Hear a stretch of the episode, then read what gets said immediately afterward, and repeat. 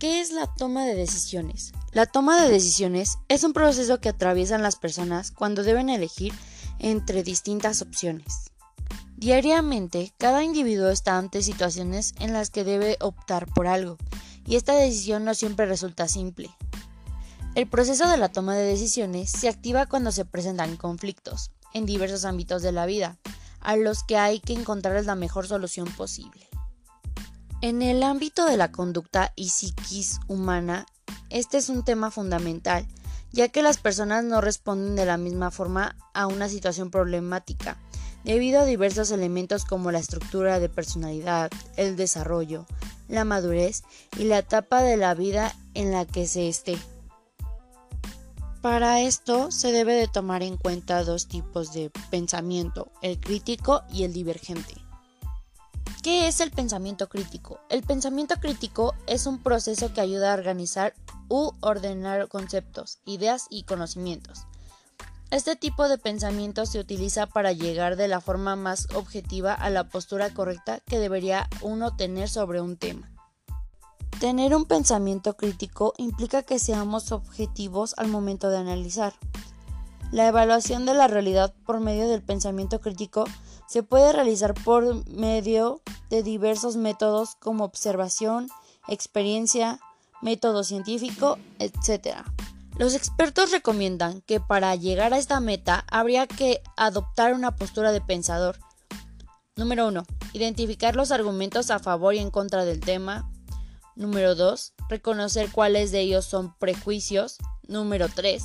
Evaluar y verificar las fuentes de información. Y por último, comenzar el análisis.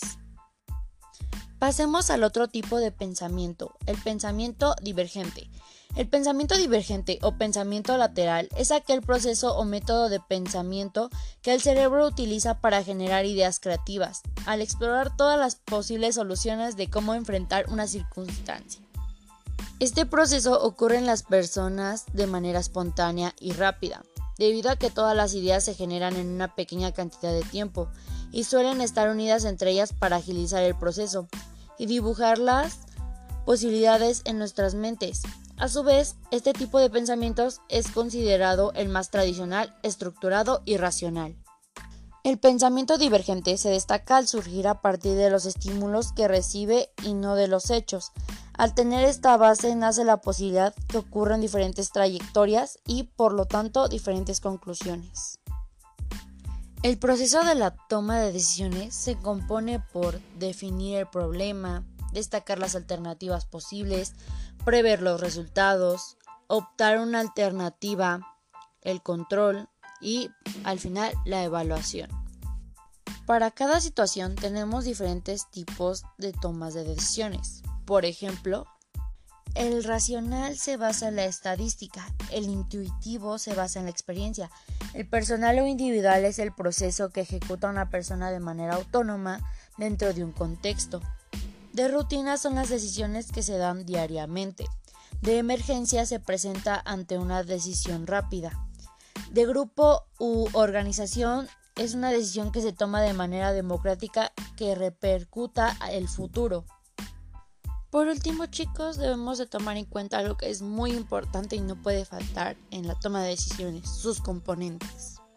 Para resolver un problema se necesitan de ciertos elementos que son importantes para encontrar un resultado inicial, para aprender y mejorar la resolución de los problemas y para detectar las herramientas, en este caso los componentes propios. En la decisión tenemos que encontrar posibles combinaciones que incluyan tanto las acciones a llevar a cabo como las situaciones. El siguiente es el resultado. Las hipotéticas situaciones que tendría lugar si se toma una u otra opción de las decisiones antes señaladas. A continuación sigue las consecuencias, la incertidumbre y las preferencias.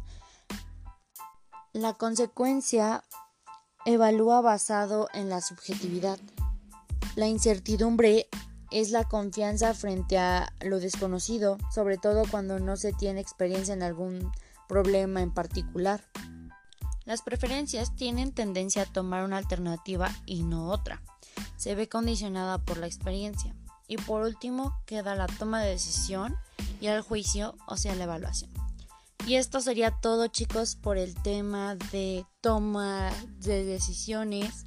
Espero que les haya gustado. Nos vemos.